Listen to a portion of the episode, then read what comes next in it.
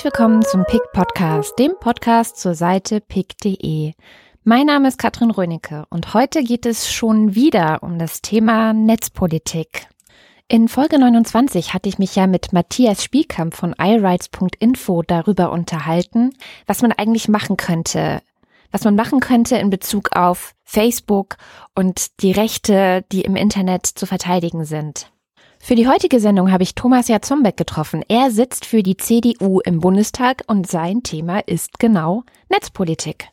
Vielleicht hören wir uns kurz an, wer er ist und was er sonst so macht.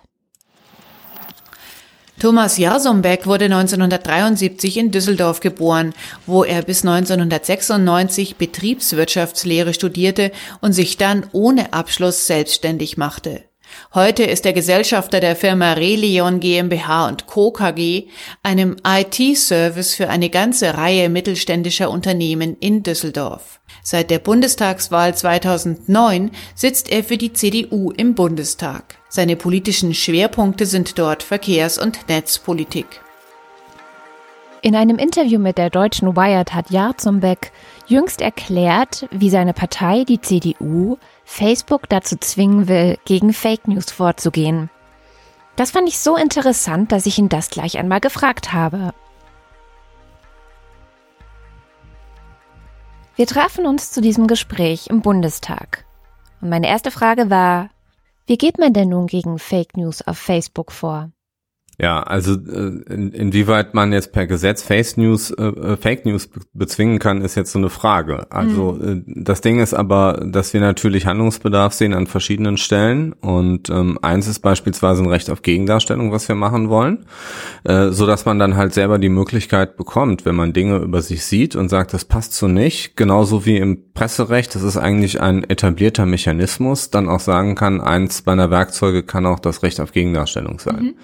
Das kann man dann in zwei denkbaren Varianten ausüben, indem man sagt, wir wollen, dass jetzt alle das auch meine Gegendarstellung sehen, die das andere gesehen haben, mhm. was also quasi über den gleichen Algorithmus auch verteilt wird. Oder man kann halt sagen, okay, ich will jetzt nicht äh, Stichwort Streisand-Effekt das alles nochmal neu aufwirbeln, aber für die künftigen Einblendungen möchte ich, dass meine Gegendarstellung daneben, darunter oder was auch immer steht. Das könnte zum Beispiel ein Instrument sein. Und Sie meinen, dass das technisch möglich wäre, weil es gibt ja jetzt so verschiedene Ausreden, würde ich es erstmal nennen, oder zumindest Verweise von Facebook, dass sie überhaupt nicht die Macht hätten, so bereit zu kontrollieren, wo was gezeigt wird. Also der Fall von diesem ähm, ja. Geflüchteten, der ja. sich mit Merkel fotografiert hat, das ja. hat, da hat jetzt auch quasi ein Gericht entschieden, ja, okay, das äh, ist nicht möglich.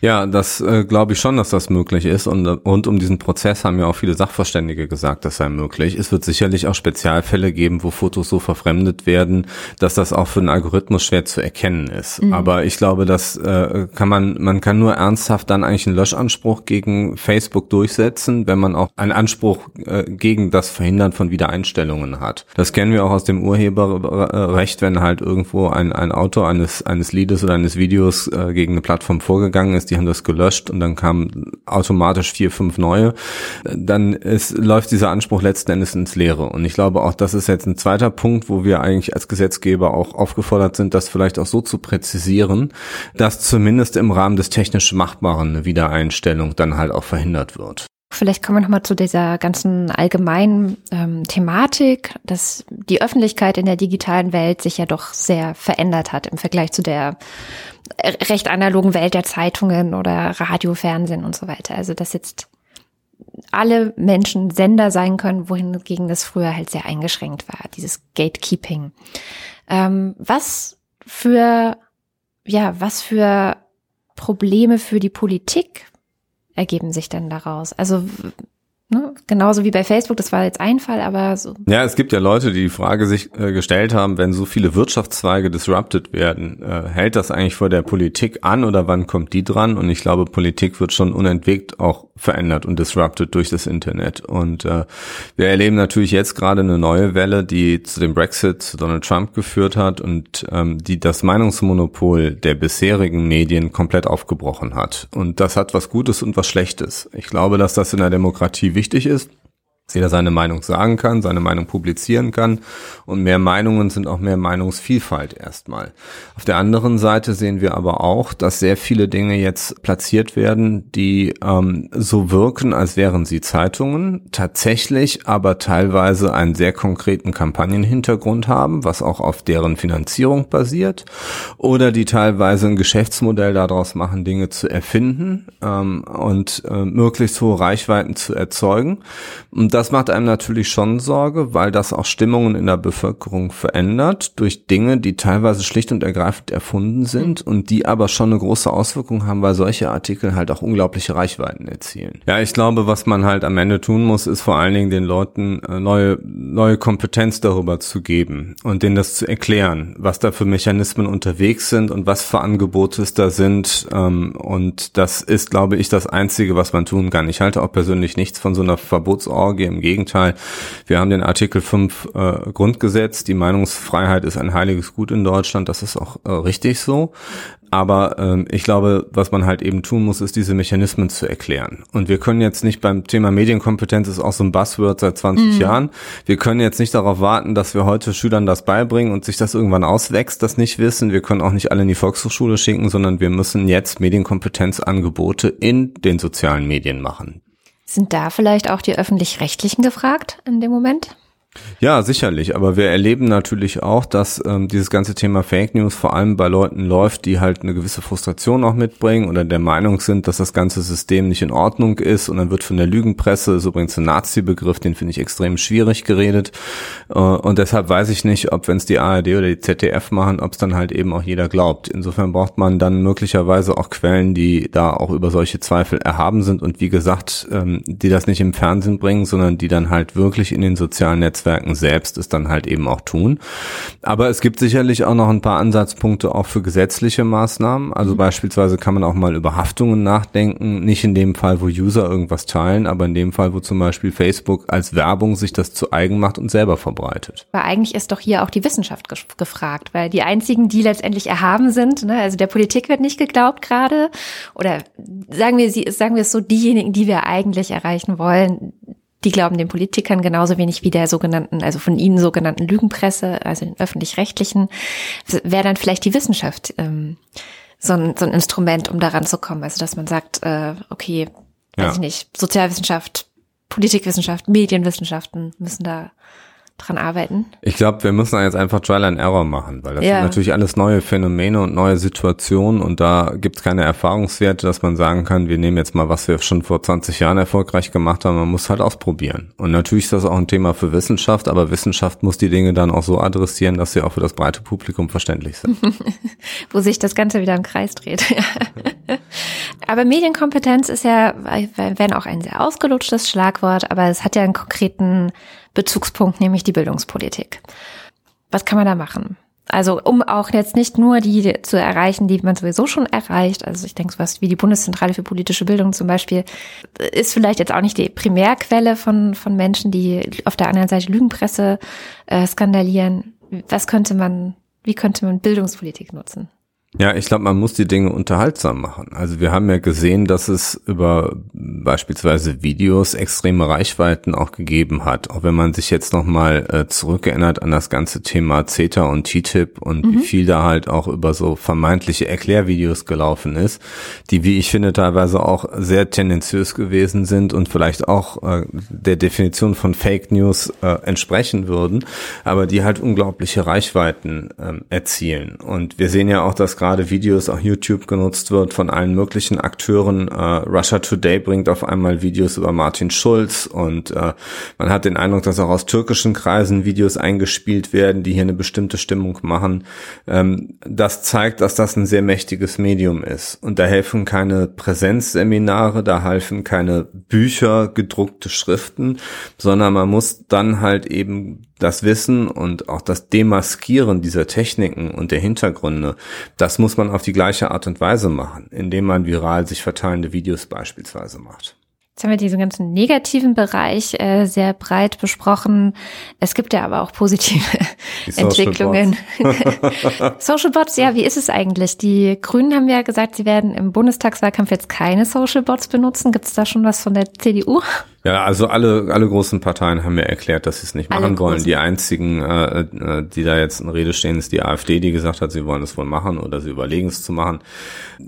Also eins unserer, ein, eine unserer Forderungen oder aus unserem Papier zum, zu diesem ganzen Themenkomplex ist halt eben auch, dass man eine Kennzeichnung von Social Bots macht, weil wir halt eben erleben, dass äh, gerade auch Journalisten gerne Dinge von Twitter beispielsweise nehmen. Und wir haben in der US-Kampagne gesehen, dass dann doch sehr viele Bots interagiert haben und waren als Meinungsverstärker für Donald Trump gedient, ja, oder auch weiß das von Kollegen anderer Parteien, äh, dass wenn sie bestimmte Stichworte eingeben äh, in ihren Tweets, dass dann halt direkt so ein automatisch generierter generierter Shitstorm über sie herabbricht. Äh, und ich glaube, das macht schon einen Unterschied, ob das jetzt reale User sind, die da kommentieren, oder ob es Maschinen sind mhm. oder Computerprogramme. Und ähm, deshalb bin ich absolut für eine Kennzeichnungspflicht. Und ich glaube, dass das, ähm, äh, also Sie haben ja auch da oben dieses blaue Symbol, wenn Sie so einen zertifizierten Account beispielsweise haben. Insofern wäre es auch denkbar, da ein andersfarbiges Symbol zu machen, um halt eben, weiß ich nicht, in Pink oder was auch immer, um diese Social Bots halt eben äh, zu kennzeichnen. Und das zeigt auch in eine Richtung, über die wir sowieso auch nachdenken, nämlich die Frage, wenn künstliche Intelligenz weitergeht und ich vielleicht in 15, 15 Jahren irgendwo anrufe, äh, ich glaube, es ist einfach für Menschen ein, eine wichtige Information, rede ich mit einem anderen Menschen, ist eine Maschine. Und deshalb glaube ich, wird dieses Thema von, von Kenntlichmachung kommuniziere ich jetzt gerade mit echten Menschen oder kommuniziere ich mit Computerprogrammen? Das wird sicherlich auch noch ein Thema in der Zukunft sein und da kann man mit den Social Bots ganz gut beginnen. Trotzdem nochmal zu den positiven Seiten des Internets. Also es gibt ja die Welt wächst zusammen, äh, Wissen kann von A nach B transferiert werden, ohne diese großen Kilometerstrecken hinter sich bringen zu müssen. Wir haben eine Online-Enzyklopädie, die immer noch weiter wächst und wächst und wächst und so schlecht, wie ihr Ruf vielleicht gar nicht ist. Ich weiß nicht, wie Sie das sehen. Gibt es da nicht noch mehr Gestaltungsräume? Also ich denke jetzt zum Beispiel an das ganze Thema, wir hatten es kurz, Urheberrechte. Äh, in der Wissenschaft zum Beispiel wird Wissen meines Wissens, ja, Wissen, Wissen, Wissen, nicht so geteilt, wie es geteilt werden könnte. Also das ganze Open Knowledge-Thema. Gibt es da irgendwelche Pläne von der CDU oder äh, für die nächsten Jahre? Also ich glaube, es ist wichtig, dass man sagt, die positiven Effekte ähm, äh, überstrahlen die negativen. Das ist auf jeden Fall meine feste Meinung. Mm, man muss halt sehen, dass man mit dem Internet eine ganze Reihe neue Möglichkeiten bekommt. Ähm, dass es den Wunsch natürlich gibt von vielen Menschen, auch diese ganzen neuen Möglichkeiten auch ein Stück weit aber auch zu regulieren.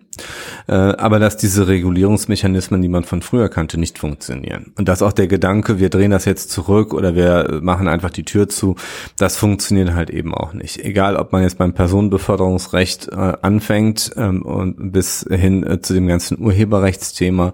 Die Presseverleger sind natürlich extrem herausgefordert, aber ähm, ich glaube, besser als ein Leistungsschutzrecht wäre es da halt wirklich dann auch auf Micropayment-Systeme zu gehen, die vielleicht gerade sich auch in der Blockchain abbilden können, äh, wo man dann halt wirklich auch eine Vielzahl von Transaktionen halt ähm, abbilden kann und für die Wissenschaft gilt das auch.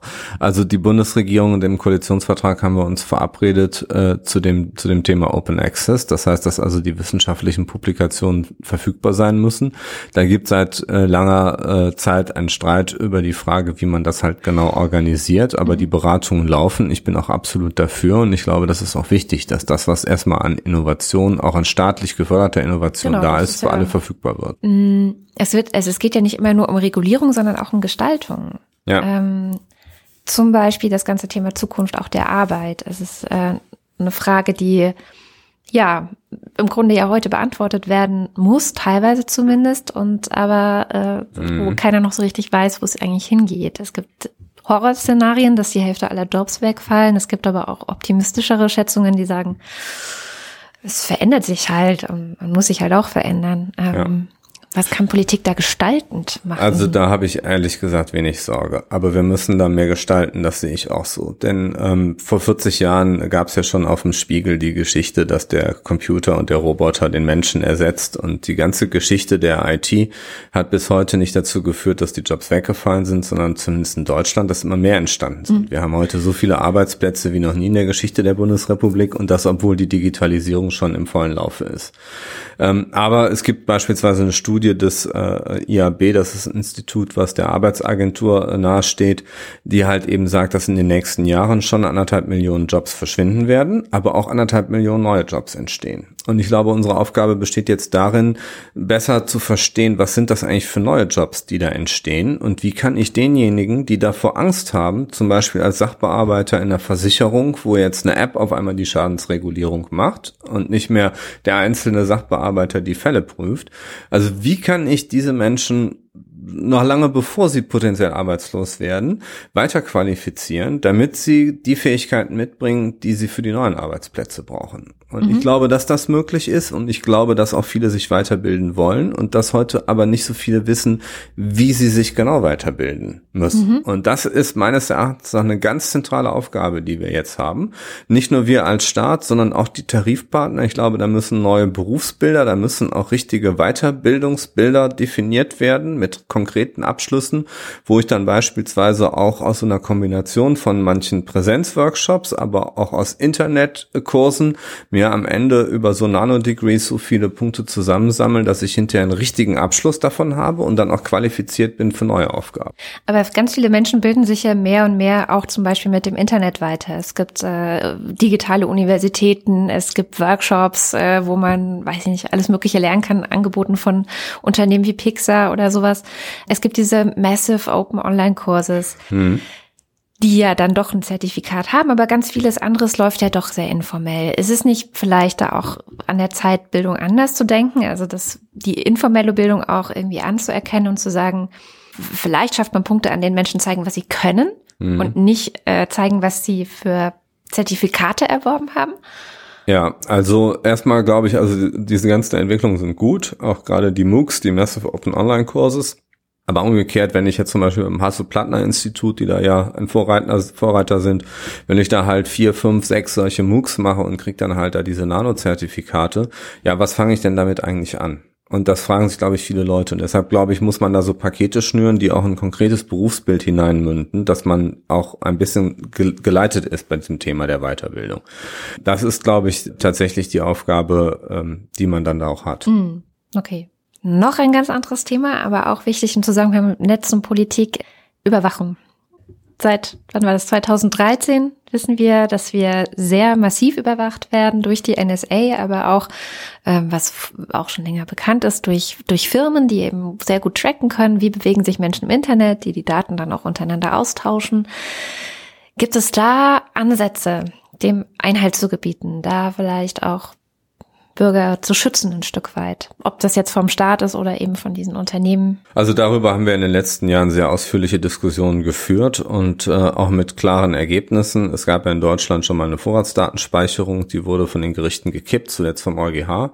Und daraufhin hat man neue, neue Beschlüsse gefasst. Da gibt es natürlich auch sehr unterschiedliche Meinungen zu. Ich glaube aber in der aktuellen Situation doch einer sehr hohen terroristischen Bedrohung ist eine Mindestvorratsdatenspeicherung nicht verkehrt und sie wurde reduziert auf eine Speicherdauer von zehn Wochen für Verbindungsdaten und das bedeutet tatsächlich nur, wer hat wen an, wann angerufen, wer hat wem wann eine Nachricht geschickt. Es werden keine Inhalte gespeichert, keine Inhalte von Textnachrichten, es werden auch keine neuen Messenger-Applikationen heute gespeichert und äh, vier Wochen diese typischen äh, äh, Ortungsdaten von Mobilfunksendern, die man ja auch im Tatort schon mal kennt, wenn da einer im Wald umgebracht wurde, dass man sehen kann, wer hat sich zu dem Zeitpunkt denn da aufgehalten. Das alles mit höchsten Sicherheitsstandards und verbunden, dass es halt auch nur für schwerste Verbrechen genutzt werden darf und nicht für beispielsweise Urheberrechtsverstöße oder ähnliche Dinge. Und das ist, glaube ich, okay. Wir haben darüber hinaus eine Diskussion über die Frage dessen, ob man Hintertüren in Verschlüsselung einbaut. Die Amerikaner sind da ja teilweise mit zugange.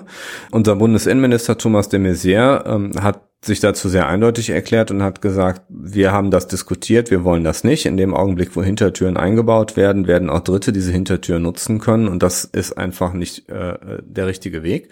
Und stattdessen setzen wir auf das äh, Element der Quellenüberwachung. Das bedeutet im Verdachtsfalle, wenn ich also einen richterlichen Beschluss habe, und das sind sehr wenige Fälle pro Jahr in Deutschland, dann dürfen die Dienste halt eben auch über eine Trojaner-Software auf die Endgeräte zugreifen und bei denen, wo wir wirklich wissen, dass die konkret schwerste Verbrechen planen, halt eben dann auch die Kommunikation in der Form überwachen. Und dafür brauchen wir keinen Mechanismus von WhatsApp zu brechen oder von Freema, sondern man ist dann am Ende auf dem Endgerät selber drauf.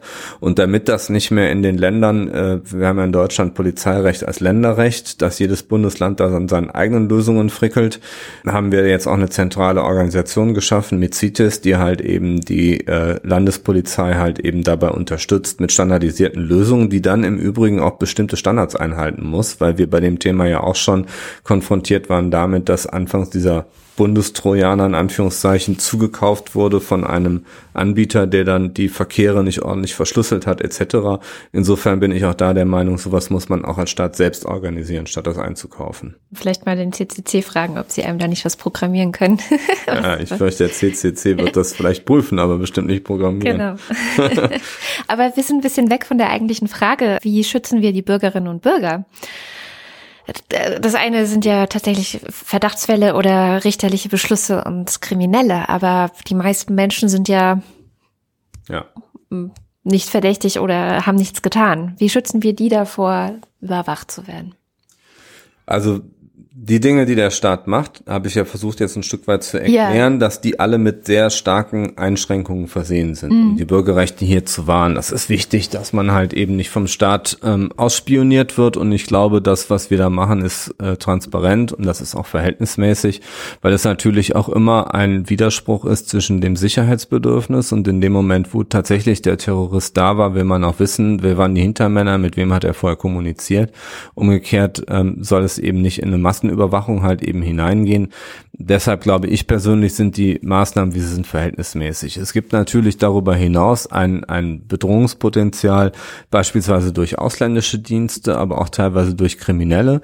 Dem versuchen wir ein Stück weit zu begegnen, beispielsweise jetzt durch das IT-Sicherheitsgesetz, dadurch, dass wir das BSI halt eben aufgerüstet haben, dadurch, dass wir jetzt auch nochmal diskutieren über das Thema ähm, Produkthaftung in Sachen von IT-Sicherheit, weil wir auch wissen, dass gerade wenn jetzt das Internet der Dinge immer mehr Fahrt annimmt und wir mehr Geräte als Menschen im Netz haben, brauchen die alle vernünftige Sicherheitsmechanismen. Mhm. Und ähm, aus den Dingen, äh, aus dem letzten Jahr wurde ja klar, dass da der Hack auf die DNS-Server oder der Angriff auf die DNS-Server erfolgt ist über, über ein Netz von kompromittierten Videokameras. Und ähm, diese bisher zu findende organisierte Verantwortungslosigkeit, die muss mit einem Haftungsregime so unterlegt sein, dass wir da jetzt nicht künftig äh, riesige Probleme mit der IT-Sicherheit bekommen.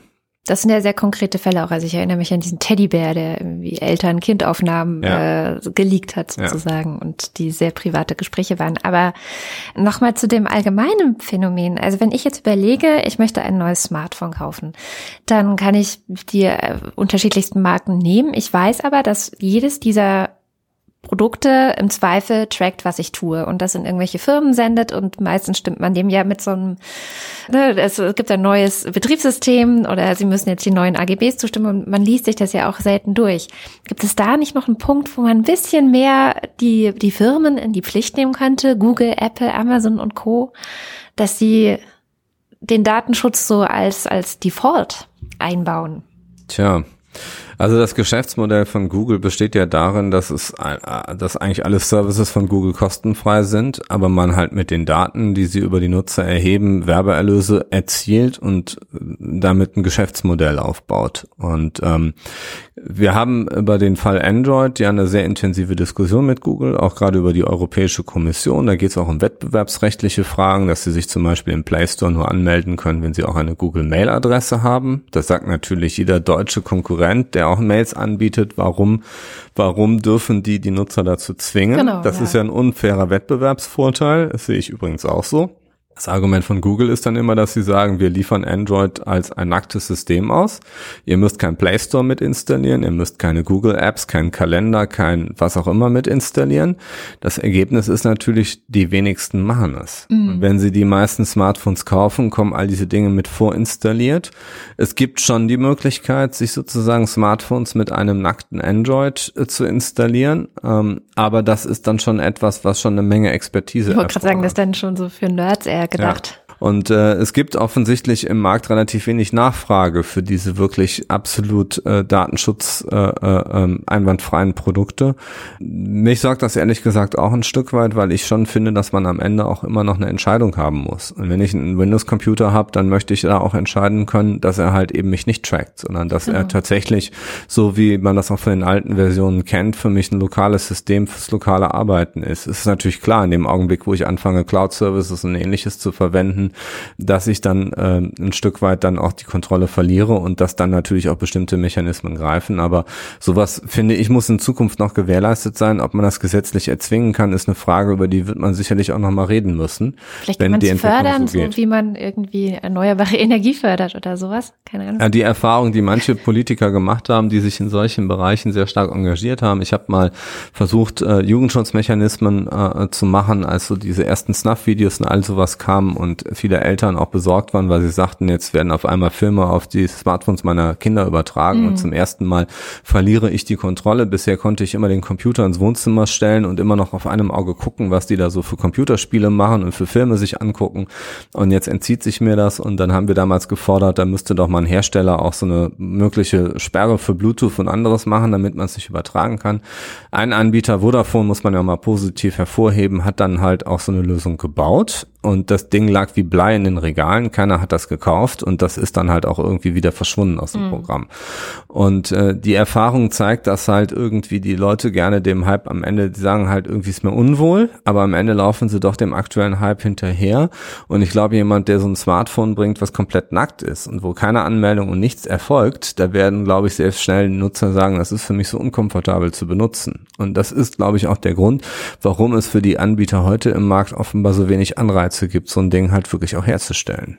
Wobei man sagen muss, dass äh, ein normales iPhone kann man sehr gut Kinder- und Jugendlicher machen. das hat sich, das hat sich jetzt auf jeden Fall verbessert. Wir ja. haben auch Erfolge erzielt, muss ich mal so sagen. Auch dass jetzt inzwischen auch im Google Play Store halt eben diese USK-Alterskennzeichnungen halt eben jetzt hinterlegt sind. Da haben wir schon auch an den Stellen einiges erreicht. Ähm, aber nichtsdestotrotz, also über gerade über die Frage jetzt so von datenschutzsensitiver Nutzung, ähm, vielleicht ist es ja auch eine Marktlücke, wo der eine oder andere, der jetzt ein Startup machen möchte oder gerade darüber nachdenkt, was kann das Richtige sein, sagt, ich versuche das mal, mhm. genau in so einem Bereich mal mein Geld zu verdienen und mich zu profilieren. Aber das müsste die Politik dann vielleicht tatsächlich auch noch ein bisschen unterstützen, oder? Also es gab ja mal ein Firefox-Handy. Leider nichts geworden. Also es hat äh, genauso wenig Anklang gefunden wie dieses Vodafone-Ding. Ja. Ähm, das ist halt eine lange Erfahrungsgeschichte, dass halt eben diese Sachen, die so eher vom Kopf herkommen, mhm. ähm, dass sie halt eben nicht besonders gut funktionieren. Und äh, wir können ja nicht als Staat hingehen und sagen, wir machen jetzt eine Subvention von 100 Euro für jedes datenschutzoptimierte Telefon oder irgendwie sowas. Das würde ich ordnungspolitisch auch für falsch halten. Und wenn es dafür einen Markt gibt, dann glaube ich, wird sich auch schnell einer drauf stürzen und den backern. Aber das Problem ist am Ende, dass diese ganze Datennutzung natürlich auch dazu führt, dass Ihr Smartphone einfach auch gut funktioniert. Ja, wenn Sie sagen, fahr zur Bismarckstraße, dann weiß der, dass er zur Bismarckstraße hier in Berlin möchte oder wenn ich in Düsseldorf bin, zu der in Düsseldorf und nicht irgendwie vielleicht zu einer Bismarckstraße in Elmshorn. Und ähm, das ist äh, an vielerlei Hinsicht, also zeigt mir den nächsten Geldautomaten. Also die Handys funktionieren natürlich auch dadurch so gut, weil sie halt aus dem Kontext Dinge interpretieren können. Und wenn sie diese Funktionen alle abschalten, wird natürlich auch die Bedienung sehr dornig bei den Geräten. Na gut, dann belasse ich es mal hierbei und bedanke mich herzlich für das Gespräch. Vielen, vielen Dank. Gerne. Und wir gucken mal, wohin es in Zukunft geht mit der Netzpolitik. Ja, vielen Dank.